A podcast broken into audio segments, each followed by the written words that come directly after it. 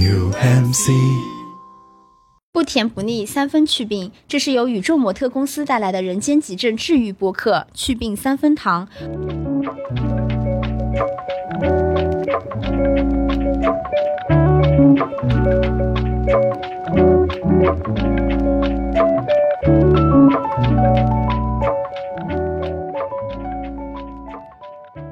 我是唐医生，一名上海的 ICU 医生。今天我请来了我的好姐妹白玫瑰来和我一起聊聊天。Hello，大家好，我是隔壁大上海歌舞厅主的主播白玫瑰，很高兴可以来到糖糖的播客做客。我和糖糖的认识，其实应该也是因为播客结缘。对的，对，他是我们大上海歌舞厅的听友嘛。然后我记得印象比较深的一次是在我们上海封控期间有做一期节目，当时做的那期疫情相关的节目，因为知道糖糖也是在抗疫前线，所以我们就连线了他。当时听到他虽然非常累、非常辛苦，但是还是跟我们说：“哎呀，能做一个好人真的好开心啊！”我们当时听了这句话特别特别感动，所以之后那一期节目播出之后，好多听友也是被糖糖感动到了。之后我们就一直也保持联系。记得第一次线下跟他见面是去他们医院做核酸对，我还有点惊讶，居然是从节目之后才熟的吗？真的是从节目之后才熟的。然后我当时看到他，我就觉得他跟线上一样，就是是非常热心的那种人，而且就温温柔柔的。你说到这里，你还记得你当时见到我的感受吗？嗯，你是说线下见面吗？嗯，都可以。就是对我的第一印象是什么？第一印象最早的时候，其实是当时张嫂是有个征稿，我甚至忘了那个主题。我当时就说我跟那个深圳那个男闺蜜，就是他给我临别赠别，给我写了一首藏头诗嘛。啊然后就是也讲到了我在嗯，就是二零二零年疫情初期的时候抗疫的时候，他给我的一些鼓励呀、什么什么的。然后张嫂看了那个藏头诗之后就很感动，就说这一段一定要让我们就是我们依萍小姐来念，说她是武汉人，她一定会很感动什么的。对，那我记有印象，那一期其实是我们做的一期关于征集的节目。对，嗯，然后线下的话，因为我前面已经感情的储备已经很久了，我已经就是被你奴役了很久很久了，然后第一次见真的就觉得哇，小姑娘好可爱哦，跟想象中还是不就是嗯不是不一样，嗯就一样很可爱，但是没有想到是这么嗯改口的很快，我差点拳头就上来了。没有啦，没有啦。就不是那种成熟稳重的那种大姐姐的形象，没想到是一个小妹妹、小女生。对，反正说起来，其实还是蛮奇妙的一段缘分的。所以我知道，就是糖糖要做自己的播客的时候，有机会一定要来支持一下。那我们今天聊的这个话题，其实也跟糖糖的职业有很大的关系，对吧？哎，对的，我当时跟你在网上聊到的时候，其实是说瞎聊天。嗯，对，其实是因为一则新闻，对吧？嗯，结果没想到聊完之后没久就被辟谣了。那这则新闻还是跟大家分享一下。好呀。嗯，其实本来是我在跟白玫瑰在聊我自己的一些事情啊，也是跟疫情有点关系。当时就是要去阳性病房啊什么的，然后就会有同事或者说上级跟我讲说，哎呀，你一定要注意好防护，你不要就是被感染了，因为大家未必都会同情你，然后可能有一部分人会，嗯、反而会嘲讽你啊，就是看你笑话这样子。然后我当时就不是很舒服嘛。前两天就是我们俩有看到一个新闻，就是说一个二十一岁的实习的一个小护士。然后他就是职业暴露，感染了乙肝和乙肝还是梅毒。然后当时 当然已经是被澄清了。然后当时那个患者还是故意有隐瞒的。重点是我们两个就是比较难受的是，他后续也是跟我当时情况也很像啊，不不不一样不一样。那有一部分就是受到的那个同事的氛围有点一样，就是他的同事也是不理解这件事情，就是会责怪他、嘲讽他、指责他。然后当时男朋友会跟他分手啊，室友歧视他什么的。然后最后他就是吞了阻断药自杀了。那后来我们看到微博上说有澄清了，但是这个事情确实就是在真实的发生的，嗯，就或多或少，当你遇到职业暴露这件事情的时候，就是有可能正在发生或者发生过。所以这个事情其实对于医生来说还蛮常见的，因为我记得这个新闻当时传的是说他在给那个病人扎针的时候不小心扎到自己了，对的。然后结果这个病人他其实是隐瞒了自己的病史，对吧？嗯所以这个护士是属于一个职业暴露的状态，对吧？对，那从专业的视角来说，是不是就是职业暴露这个事情，还是像我们大众熟知的是，嗯，医务工作者会发生比较多？嗯，我觉得跟职业相关都算。我本来以为是，就是这是一个很很常见的一个名词，然后但是我们江科以为就是职业暴露是指卧底这个职业被暴露出来了。当然，我觉得那也属于暴露了。但是其实跟这应该不是属于一个维度的东西啊。那当然，就是说，呃，只要是嗯，比如包括警察，很多其他的一些职业，只是只要你在从事你这个工作、你这个职业的活动中，通过你的眼耳口鼻这个五官，包括其他的一些皮肤黏膜，或者尤其是那种破损的皮肤黏膜，包括还有就是那种非非胃肠道的。就是比如说你针刺伤，然后被咬伤了，对吧？割伤了、擦伤了，然后接触了一些，呃尤其是这种含血源性的那种病原微生物啊，或者是其他的一种潜在的传染性物质的状态，其实都叫做职业暴露。那我就是因为工作原因感染上了一些疾病，或者是尤其是传染病，就叫职业暴露。那我突然想到一个，就是呃，是不是那个尘肺病也属于？那不算啊，那算职业病哦。哦，那属于职业病，它不 属于职业暴露吗？它不算暴露。暴露就比如说你艾滋病人他的血液，然后不小心扎伤了，对，包括其实很多就是不小心的，其实我们大家都还蛮注意的嘛。有的时候他手一抖接个电话之类的，嗯，那这个比如说从医生的角度来说，是不是我小心一点或者我防护做得好一点，其实就可以是避免的呢？我就是，我觉得大家其实防护还是做的，大多数来讲还是蛮有意识的嘛。但是就是很难免，就像我前两天不是跟你讲说，我被一个患者踢了一脚嘛，然后就是我们护士也有被他打，那那那是他的问题啊。然后当时也是的，就是我们有另外一个细节，就是那个护士是给给他扎针，然后他不配合嘛，嗯，然后也是这样子，他就是抬手，他其实不是说真的要故意扎你，嗯，但是你这样子一抬手，你一反抗，有的时候就是措手不及的。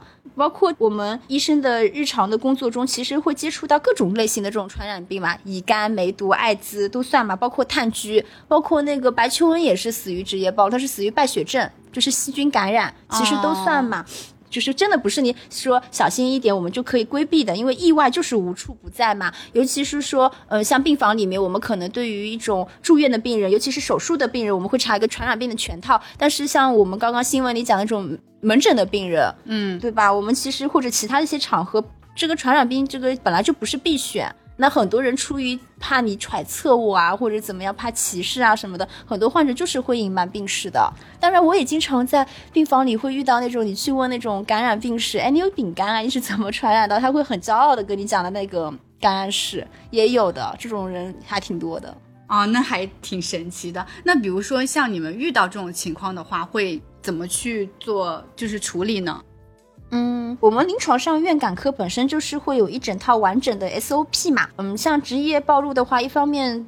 最主要的可能是锐气伤，然后另外一部分的话是黏膜暴露。我们其实所有的就是讲那个流程，都是讲一部分肯定是预防，一方面才是治疗啊什么的嘛。那预防的话，就是我们讲的讲简单点，就是小心一点，自己多注意，不然就会被人家嘲笑，不会得到同情。然后 会不会在比如说那种物理防护上，就是多穿几层这种衣服之类的？首先就是比如说你操作的过程中啊，所有的操作你就是要保持一个充分的光线。像我在 SU 工作嘛，就昨天晚上值夜。我今天早上五点钟就起来了，然后就是一定要开好灯，就是光线很充足。你经常打字，因为你不小心早上抽血气的时候，你就容易扎到自己啊。对，其实这个就是很很重要的一方面。你那种针头、缝合针、刀片这种所有锐器伤都是这样子的，禁止就是用手直接去接触污染的一个锐器啊什么的。然后，所以其实电视剧里那种手术护士直接来传递手术刀啊这种，其实不存在的。我们会有一个器物，比如说一个盘子，对。哦。然后你操作之后呢，你要洗手或者做好手消毒。然后如果就像你刚刚讲的，如果有血液、体液这种飞溅或怎么样的时候，有种可能性，我们就会戴口罩、防护镜。然后还有就是污物的处理。对，我记得疫情还是什么，类似于这这个片子的时候，还蛮常出现那种画面，就是。是因为给他做心肺按压还是什么之类的，就是那个血对血喷到了医生的脸上，然后防护镜什么都是的这种。对，我们不要说这个，我记得我很小的时候实习的时候，当时第一次就没有研究生都没有毕业，就是做腹腔穿刺，然后当时第一次嘛，然后就是那个腹水也会喷出来，会戴好护目镜。嗯。嗯，你看我手上那些疤，就是当时一直 阳性病房，就现在疤痕都没有完全退掉。真的，我当时第一次就是看到他手上的疤的时候，我就真的有点触目惊心。现在就是好一点了，但还是能看到蛮多疤痕的，真的是很不容易，特别是对一个女孩子来说。那包括外科手术的时候嘛，就是你刚刚看到说我在阳性病房的时候可能会戴两层手套、三层三层手套，嗯，然后但是外科手术的时候，如果我们知道是乙肝患者，当然原则上其实呃乙肝艾滋是不需要过度的防护的，因为你万一真的职业暴露的话，局部处理和家用药物的话其实是可以处理的。但是我们真的在实际操作中，其实有的时候可能会有些医生会戴双层手套，嗯，呃，然后并且及时的查看，如果外层有破损的话，就是及时的更换。因为对于我们来讲，就是 SOP 是一回事，但是对于我们自己而言，你做好一个自我的保护，你才可以更好的去服务于患者。就包括你看我过敏很严重，但是我还是坚持下来，因为如果我知道我没有做好防护，我感染的话，其实我会连累更多的人。嗯，对，就是还是会以最高的这个标准去做防护。哎，对的。然后这是预防嘛？那如果真的遇到了怎么办？就讲锐器伤害了，锐器伤，比如说我这边不小心被针尖扎到了，我第一时间肯定是轻轻挤压，尽可能把损伤处的那个血液尽可能多的挤出来，然后拿那个清水或者肥皂水去做一个清洗，然后受伤部位再做一个消毒，做一个临床的评估，我确定要不要进行一个药物的预防。如果要预防的话，肯定是早用药，就是用药越早越好。了解，因为像你刚刚说的这个，好像普通人也可以借鉴一下，比如说被狗咬还是什么，就可以用先用肥皂水先冲洗，再去打针这样。嗯，反正做总比不做好吧，我觉得。嗯，像其实这种事情，医生遇到了，我们就会称为职业暴露嘛。但是对于我们普通人来说，也会有。生活中会遇到很多这种疾病暴露的风险，对吧？比如说，我之前真的还听到过那种都市传说，说有那种艾滋病人报复社会，会把那个有自己血液什么的针头放在那个共享单车的坐垫上，然后这样去报复社会。共享单车这个这这是更新版的都市传说吗？我听到的这个版本是这个样子。这种事情是真实可能会发生传染的吗？说实话，就是如果是艾滋的话，它传播途径我们知道是三个嘛。就是母婴垂直传播，这个跟我们已经没有关系了。然后性传播，嗯，对吧？那共享单车肯定不算嘛，它算血液传播。但是 HIV 的病毒离开人体之后，它虽然不会立时三刻马上失去活性，但是它一段时间之后是会失去传染力的。哦。而且我不是经常群里面你们有人问我的时候，我会说啊，抛却剂量谈毒性都是耍流氓，是共享单车就是相当于只有针尖上一点点嘛。对。我本来想的还以为你要以前就是拿针筒来捅人，大概我年纪比你大一点。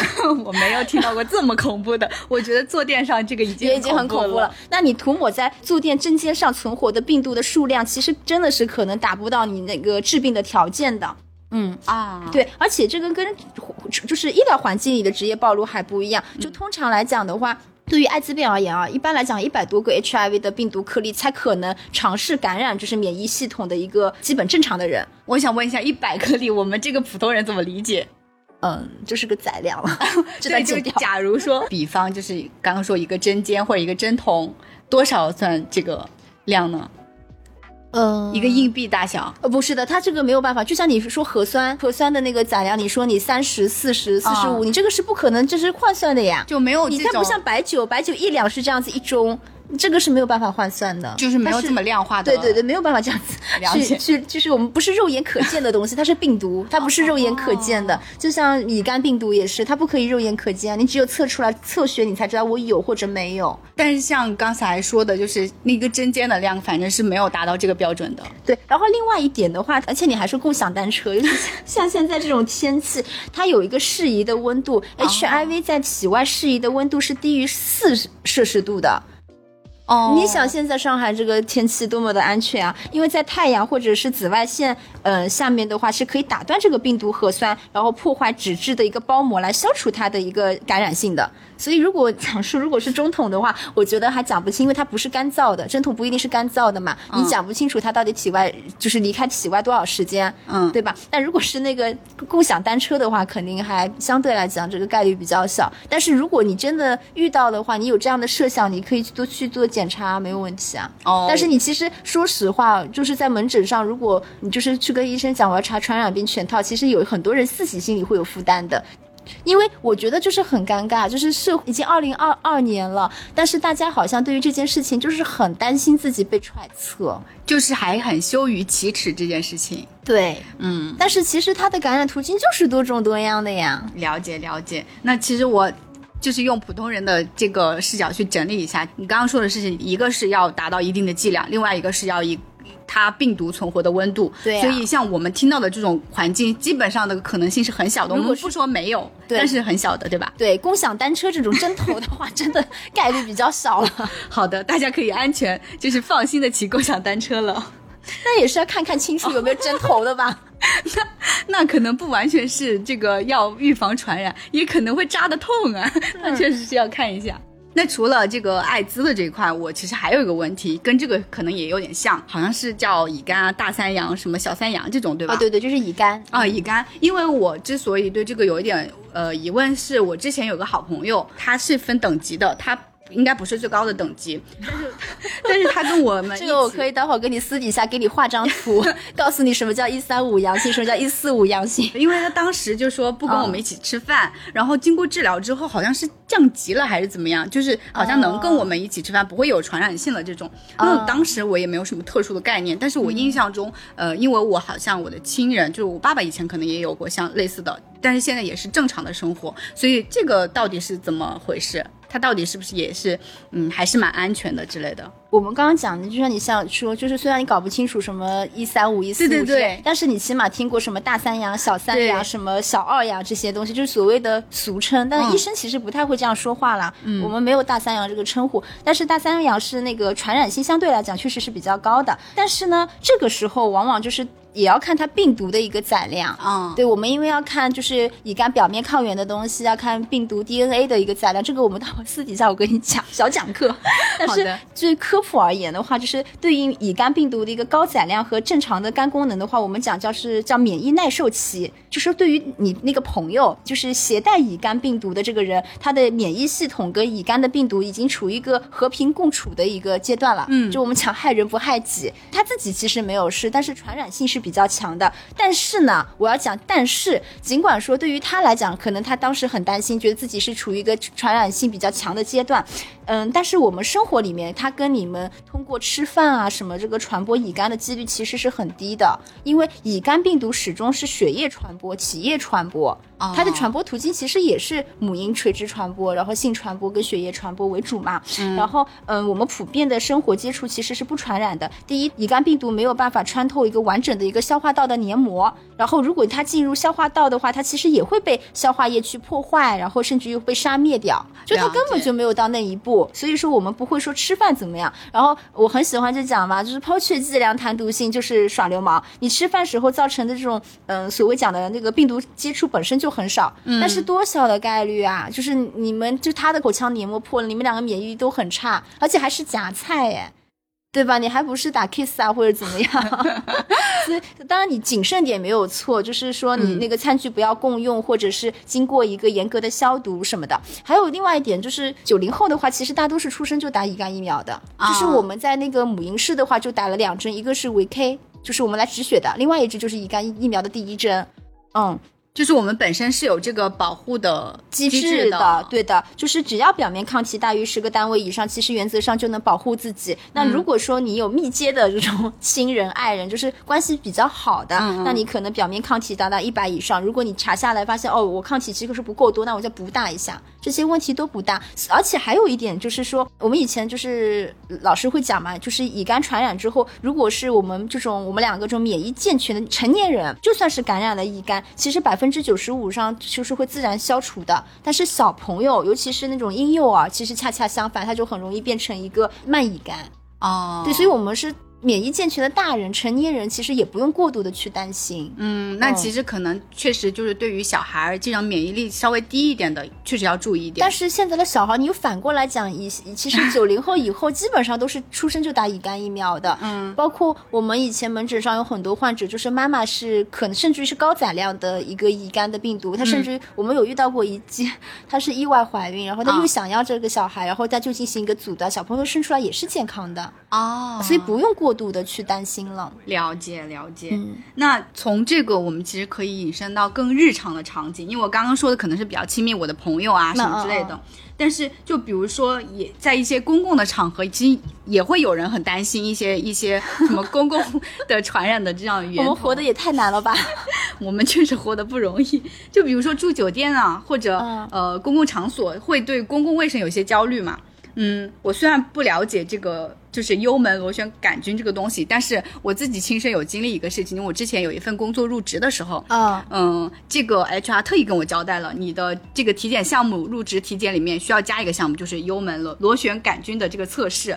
我当时还想，是不是这个检查不过关就不录用我？所以这个到到底是怎么回事？它是因为也有传染性还是怎么样？它有一定的传染性，但是你不用过度敏感，因为，哎呀，门诊上经常遇到就是被 HR 赶过来体检的对小孩，你知道吗？对，甚至我们有遇到过一个男孩子心电图一直都不过关，然后但是查其他就是心超啊，就是嗯心脏是两室两厅的小房子嘛，那他怎么查都是好的。然后我就跟他讲说，弟弟，就是因为你又瘦又高，嗯你知道吗？嗯那他就是胸骨柄啊什么的，跟我们可能会不一样，你瘦一点、薄一点，所以他的心电图就是会有个异常的改变，但是他就是个健康人，哦就是 HR 一直都不让他过，有一部分不用过度的去敏感。然后呢，对于幽门螺旋杆菌而言呢，它确实是很日常，因为确实很多人都有，我们中国人还是感染率还蛮高的。然后很多人就是可能会担心会变成消化道溃疡，甚至变成胃癌。对，对，是的。但是你讲穿了，其实还是怕有会不会就是跟同事之间会互相传染对歧视的问题嘛。而且而且还有，比如说我们一起用公共卫生间啊，像这种会不会也也会有这个对，传染的可能性？就是尖锐湿疣之类的是吗？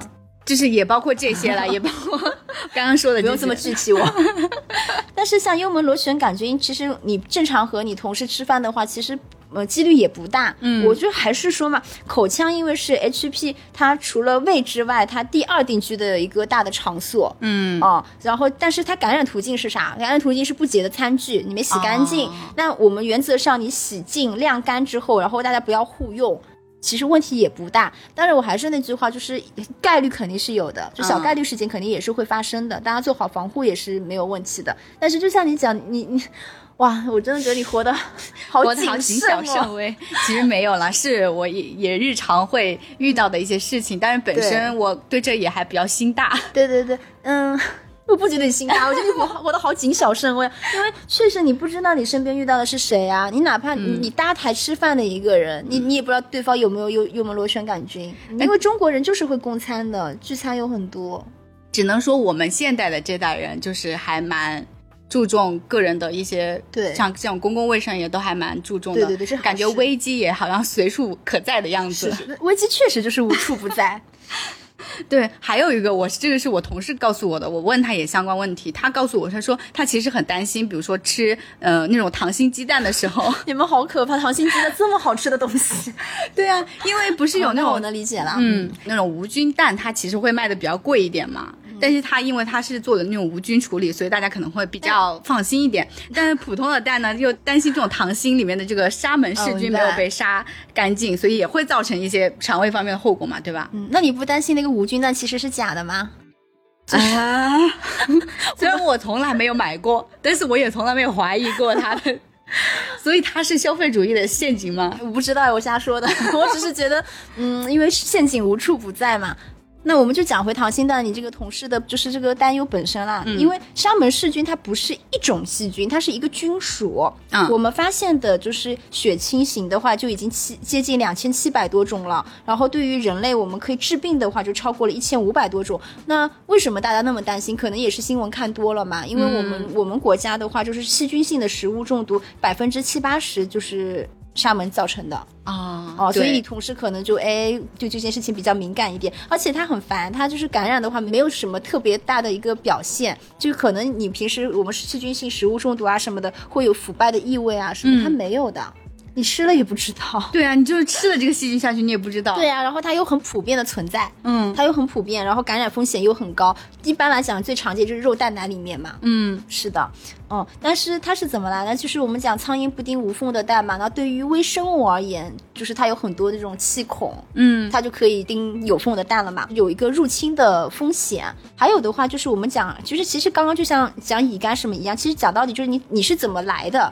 你担心它，你无非就是感染途径嘛，嗯，对吧？那它基本上也是分成垂直传播跟水平传播。垂直传播我们之前讲的就是母婴传播嘛，人类和鸡蛋都是一样的，就是在鸡蛋产形成之前，这个菌就已经通过感染它的母鸡的一个生殖系统，在鸡蛋发育的整个成熟的过程中就染上这个菌了。那水平传播的话，就是说我们知道的，就比如说它有被这个菌感染的一个饲料、水源，然后啊或者是像下面的一个垫料的传播、环境的污染，或者你储藏的一个运输的卫生条件比较差。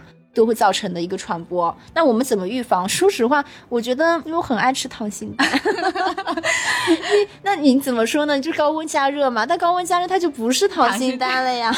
就是还有的话，它跟那个病毒也一样，它是属于在冷藏在四摄氏度以下，它就可以抑制它的一个繁殖的速度。所以你像你刚刚说的这个情况，我理解下来就是说，除非这个鸡蛋的妈妈就已经有 沙门氏菌的这个菌群感染了，那这个蛋其实还还是蛮有可能会有这个细，菌有可能是鸡蛋的妈妈，它又被感染到。另外的话，就是你水平传播到了，都有可能的。但问题是它你根本就看不出来。就是好消息是什么？对非伤寒的沙门氏菌，像我们两个免疫力正常的普通人，其实就是一次拉肚子。哦，就是不必过度的去介意这件事情。但我觉得活得谨小慎微是好事啦。想到这个，我突然想到，其实我们很喜欢看吃播，对吧？对啊，吃播里面经常有吃这种生的海鲜，嗯，呃，生呃那个叫什么生呛啊，还是叫生腌？生腌蟹是吗？对对对，生腌蟹啊，生腌嗯虾这种，然后每次看到的时候，上面都是说，哎呀，好什么好多细菌啊，怕然后寄生虫啊对，寄生虫之嗯类的，然后有的就说，哎呀，海里的没有，河里的才有，湖里的才有，什么什么之类的。哪里都会有。然后我就想到这件事情，就是，呃，确实是对我们人类呃饮食上面的一个挑战，你会很担心它是不是携带一些寄生虫或者细菌什么之类的。但是如果你把它通过高温蒸熟的方式去获得了一个安全的食物，但它的美味又缺失了，嗯，这其实跟你溏心蛋的一个困扰是一样的。我没有困扰啊，我我我觉得我就是很爱溏心蛋，我也很爱生腌蟹，他们是无辜的。所以结果就是，我觉得有问题解决问题就好了，因为担忧无处不在，而且我觉得担忧不来。嗯，当然我我我还是高度肯定你的这种生活态度的。这不是我的生活态度。我并不是一个这么害怕死的人，就今天有刷新我对你的一些认知，哎，我觉得你还都是为挺大条的。我都是为了你强凹一些担忧，好吗？早知道你来之前我不倒那个垃圾了，我就知道白老师不会检查我的垃圾桶。我本身确实是是比较大条，我也不会不 care 那种这种事情，我觉得也是个几率或者是一个概率的问题。哎，是嗯，而且我的免疫我觉得还行，所以对你身体挺好。对，所以也比较放心。嗯，那其实我们刚刚也提到了，但是除了这个病之外，我总结下来，其实一个是剂量的问题，然后可能还有个温度传播的问题，第三个还有就是我们其实是条件。哦，条件。那其实第三个还有就是我们其实很多东西，我们自己的免疫力是能够解决掉的。对呀、嗯，所以其实是我们刚刚说的所有的这些东西，它是有概率的，但是其实概率没有那么大，或者说比较低的一个概率。我们正常人普通生活其实不用那么担心，对吧？嗯，嗯，但是我觉得，呃，可能除了这个病的本身，是不是像可能会带来的一个心理压力会更大？比如说，会因为你刚刚提到了会受到一些歧视或者一些揣测这个事情，啊，是的。那你们日常也会有吗？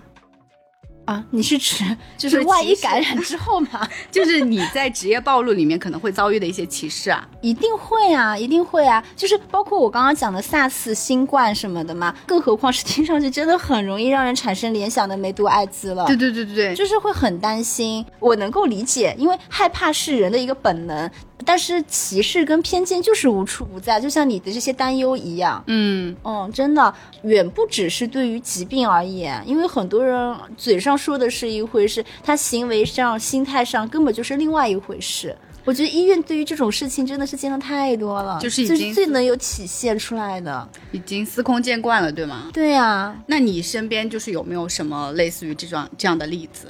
我是因为没有感染上的倒霉蛋，但是可能我对、嗯我也是几年前我学妹当时就给我打电话，她就是有有个梅毒的病人，给她装那个 CGM，就是嗯、呃连续的，就是现在测血糖你不是扎手指吗？啊但是有一种就是在就是三角肌这个地方，你给她皮下装一个三角区是哪里？就是这个地方，听友们听不到这个地方是哪个地方？就是装一就是在皮肤下面给它就是肌肉这个有个凹陷的地方嘛，啊然后手胳膊。肌肉凹陷这个地方，你给它装一个皮下的一个连续的血糖监测仪，就是这样子会监测血糖比较方便，连测个三天。然后它其实那个针很小，它是皮下大概也就一毫米这样子的，一两毫米顶多了。然后他在给它拔的时候，嗯，也是学妹不小心，然后就。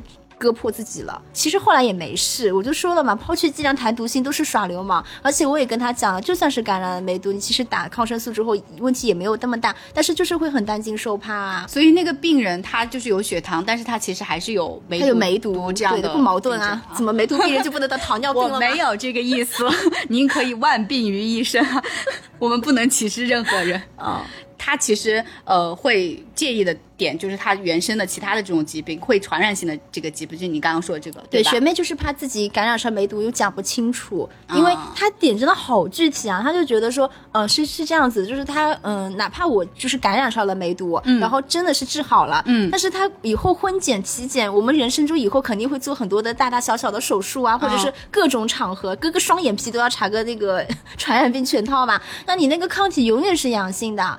就是、啊，这个我不知道，这个我嗯想提问一下，就是说得过了之后，就即便好了，你再既检查，往感、既往感染和腺症感，它就是它抗体就是阳性的，就是你哦可能以前得过，现在好了，但抗体可能还是阳性的。但是我怎么来进一步知道呢？医生会给你再做个低度。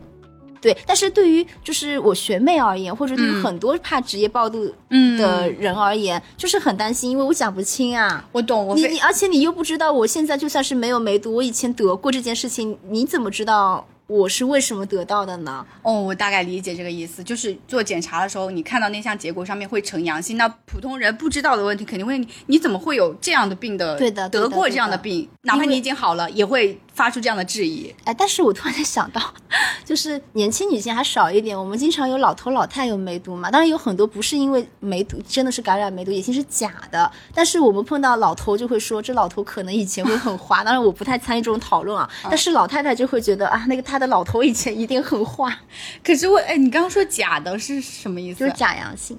为什么会有这种情况？其他的疾病也会导致他这个就是结果是阳性的，那我就要进进行进一步的排查。哦，原来还会有这种情况。嗯，包括我自己也遇到过，就是我实习轮转到神经内科，嗯，哇，你要知道，当时就是年纪小的时候，最最期待做穿刺了，因为这种机会很少。然后我当时轮到神经内科的时候，我两次穿腰椎穿刺的机会都是梅毒脑病，我是不嫌弃、不介意、不歧视了，但是老师会问我说：“那个糖糖，你想做吗？你如果很想做的话，我们就做这两个就病人；但是如果你不愿意的话，我来做，然后我再等健康的病人给你。但是我后来想了想，因为学习机会比较难得嘛，然后就是还是尽量保护好自己。但是为什么老师这么会这么问我？包括我跟我学妹当时会，嗯，非常非常的小心的防护好自己，也是想尽量尽量去规避掉这样子的风险。嗯因为就是讲穿了，因为梅毒毕竟是一个性传播的疾病嘛，然后性接触它是占了百分之九十五以上的，其次才是母婴的垂直传播啊什么的。那我们所知道的很多的名人，这都是因为那个嫖妓感染上的梅毒，啊，比如说哪些名人？希特勒。说到这，我可就不困了。啊，贝多芬也是，你知道吗？啊真的吗就是江湖传闻，他不是他不是耳聋嘛？对啊，江湖传闻说他耳聋，就是因为梅毒导致他第八对脑神经，也就是听神经，他就是有个病变所导致的。啊，原来我但是 如果是贝多芬，可以后人会骂我造谣吗？如果不是，为什么贝多芬的后人是外国人，你先要出海。这个播客对我的播客没有那么火。不，你会火的，但是你先出海，等出海了再来找你。反正就因为皮肤科在以前就是直接被称为皮肤花柳科嘛，啊，我记得古代的时候就说花柳病嘛，嗯就花柳科。然后你看现在其实有，如果就是像皮肤病也可能分分科很细，嗯但有这种大型的这种综合三甲，皮肤科和性病科就是在一起的呀。对对对对不对？所以就大家会觉得，不管你因为什么样原因感染，每个人都会被揣测、被联想。对，我觉得这个才是主因。对这个确实是现实，我觉得。就因为像唐医生所所说的，就是我觉得像无知这样造成的这个偏见，其实是需要通过科普去修正的。它也是化解我们普通人恐惧的一个主要的手段嘛。那其实像刚刚我们说的，就是可能你自己。不管是你学妹还是你，其实其实就是说，嗯，还蛮容易受到外界的一个歧视。但是我觉得，可能对于病人来说 是担心啊，担心担心。但是其实对于病人来说，可能这种被揣测的这个几率其实更大，或者说他们承受的一个舆论压力是更大的，对吗？嗯，那肯定是啊，因为我们只是担心嘛，而且我觉得得病很烦，生病真的好麻烦。那对于患者来讲。我唯一的真的是在临床上，因为我是内科系统嘛，其实很少会遇到真的艾滋病人。然后唯一遇到过一个，也是以前轮转的时候，唉，那个患者其实是发热带查进来的，就他外面感染科啊什么也其实也查过，然后到了我们这里，最后最后排查了之后，发现是艾滋，反正起承转合真的很多，我们按下不表啊。最后是他老婆就发现这件事情，就跟他大吵大闹。他是个建筑工人。啊。啊，然后老婆也是从那个老家赶过来陪他看病啊什么的，然后他就觉得说我一个人含辛茹苦在家里带孩子，你怎么可以在这里瞎搞什么的？嗯，所以我想知道，他其实现在也不知道他的，他没有做这种事情，他有啊，他有。不约呢？我还以为，好吧，嗯，确实被骂不冤啦。嗯，就是因为你已经到这个面前了。我其实一般来野有史，就是大家都会承认的。嗯，我有遇到过那种很骄傲跟你讲野有史的人，但也有这种这种事情了。然后老婆后来反正闹了几天的时候，就就消失了三天。三天之后过来，还是就接受了这件事情。但是他要出院之前就来求我。嗯，门一关可吓人了，跟我说能不能给一个出假的出院小姐。就她还是在为老公着想，就是说，如果我现在这个就是回去的话，家里人会知道，这村里面人都会歧视她，我们就在村里待不下去了。然后，那其实谁会看你出月小姐呢？对，我也在想这个。为什么要一定要一个？因为会，因为他在家里面就是来上海看病花了很多钱嘛，就是家里面人一定会想知道他是什么样的病啊什么的。你不是会给村民看，就给家里人看，但是人言可畏嘛，你一个人知道就表明全村都知道了，所以他一定真的是就差跪下求我们一定要给一张假的出院小结。嗯，能问这个这个可以说吗？后面结果是什么呢？嗯，最后是确实给了一张没有敲图章的。哦，就真实的是敲了图章的嘛？那这个也不是我干的，我的上级干的。行，那其实关于这个歧视的问题，我感觉像糖糖其实有蛮多话想说的。我觉得就是对于梅毒、艾滋的病人的那种歧视，其实是古往有之的嘛。哎，你记得吗？我们就是有一个 我们清朝同治皇帝，啊，一部分人就是影视剧就说他是那个梅毒，一部分又说他是天花。你是不是那个九品芝麻官？哎，对对对对对，周星驰。哦，那我记得很很清楚。就是当然这个，哎呀，我也好怕他的。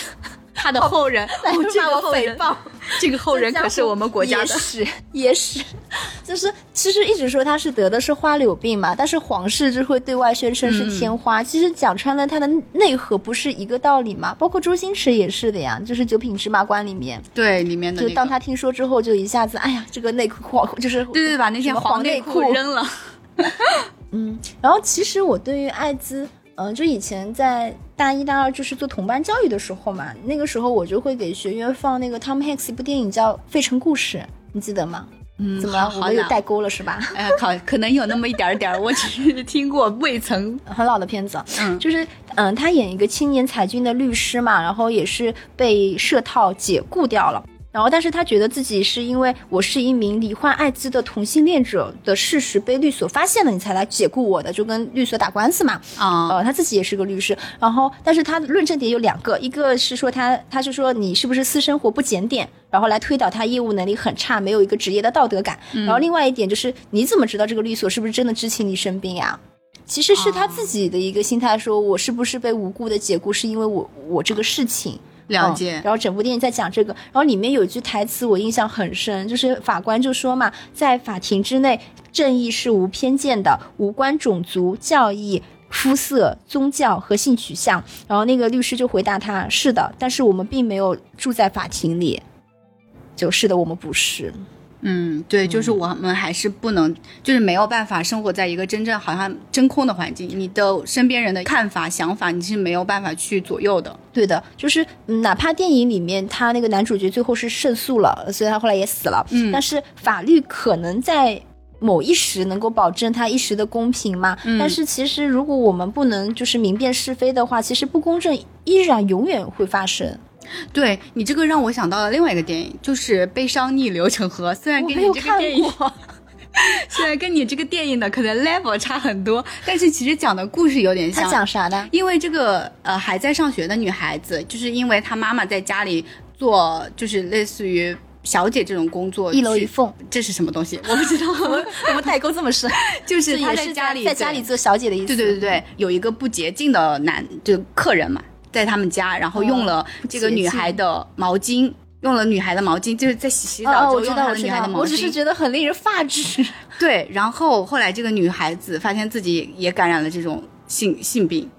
然后，但她从来没有做其他的事情，所有人都觉得她不对，哦但其实她是非常非常无，辜的。你看，我就说嘛，不管是什么原因感染，就是每个人就是会被揣测、被联想的。，对，所以她好最后自杀了，嗯就在，对，因为没有办法承受，而且他觉得所有人的目光都是，嗯，他明明是没有错错误的一方，但嗯是所有人都在用眼光和舆论杀死他。而且他死了之后，大家还会觉得是这个小姑娘心理承受能力差。是的，嗯，所以你讲的这个故事就是让我想到，就是所有故事的内核都是一样的。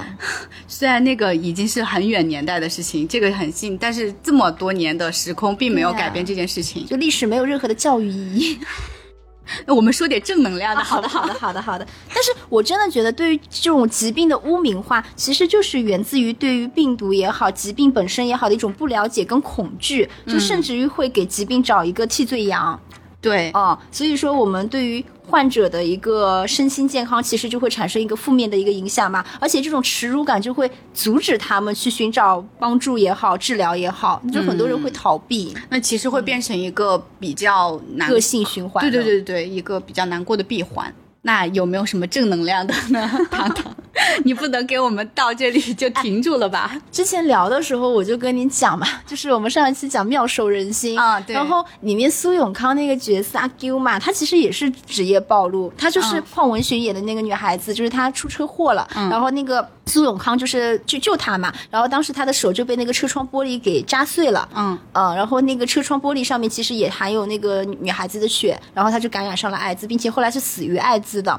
然后当她后来知道这件事情的时候，里面啊，Henry Henry 他们的态度就是跟我们刚刚讲的那些事例中就形成一个很鲜明的对比。呃，因为阿 Q 很担心就是室友们会心生嫌隙嘛，然后 Henry 就安慰他，或者说打趣嘛，就说啊，如果你这么担心的话，那要么我们轮流来亲你一口吧。哦，好暖心啊！对啊，所以你看你，你说有没有正面的案例？就是 TVB 诚不我欺，就很早很早之前，其实 TVB 就给了我们一个很正确的态度了。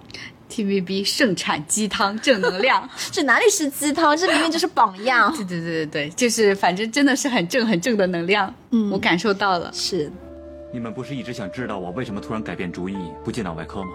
嗯，因为我有病。这有关系吗？我希望不会吓着你们。我做过艾滋病的抗体测试，证实我呈现阳性反应，已经是肯定的事实。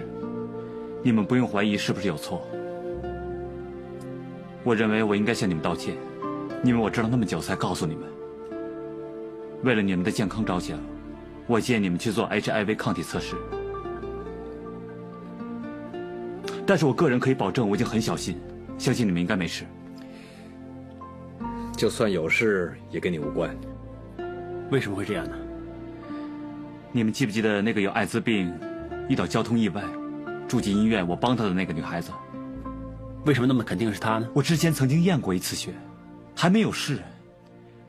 要不是她，我真的想不出另外一个解释。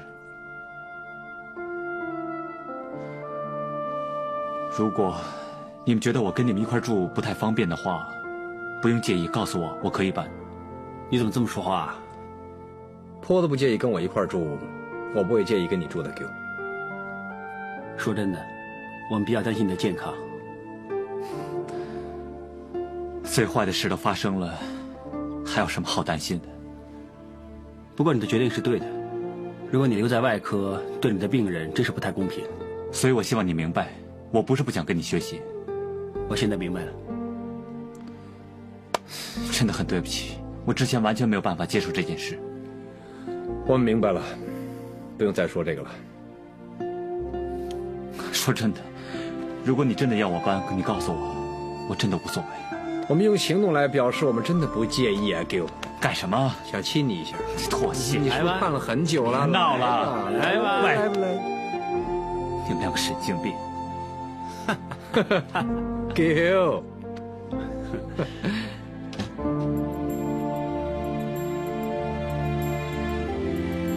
这个世界真是荒谬啊！在他可能出事那段时间，反而没有事。为了救人，却弄成这样。希望他真的可以接受。我们可以做些什么？我想什么都不要刻意去做，就已经帮了他不少了。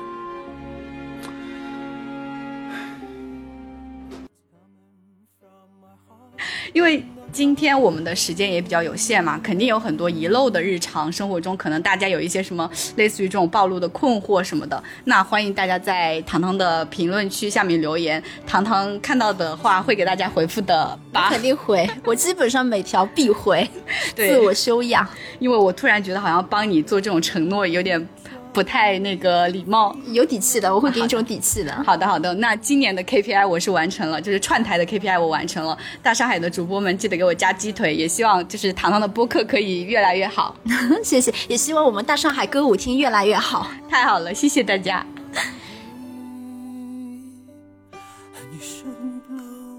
Chance you've got the chance to say,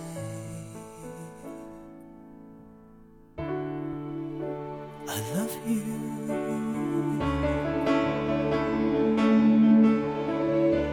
I love you. Honestly. 以上就是本期祛病三分堂的全部内容，感谢收听。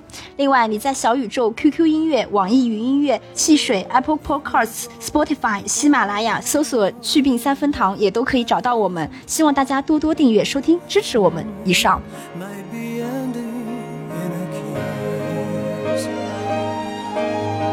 There you are with yours, and here I am with mine. So I guess we're just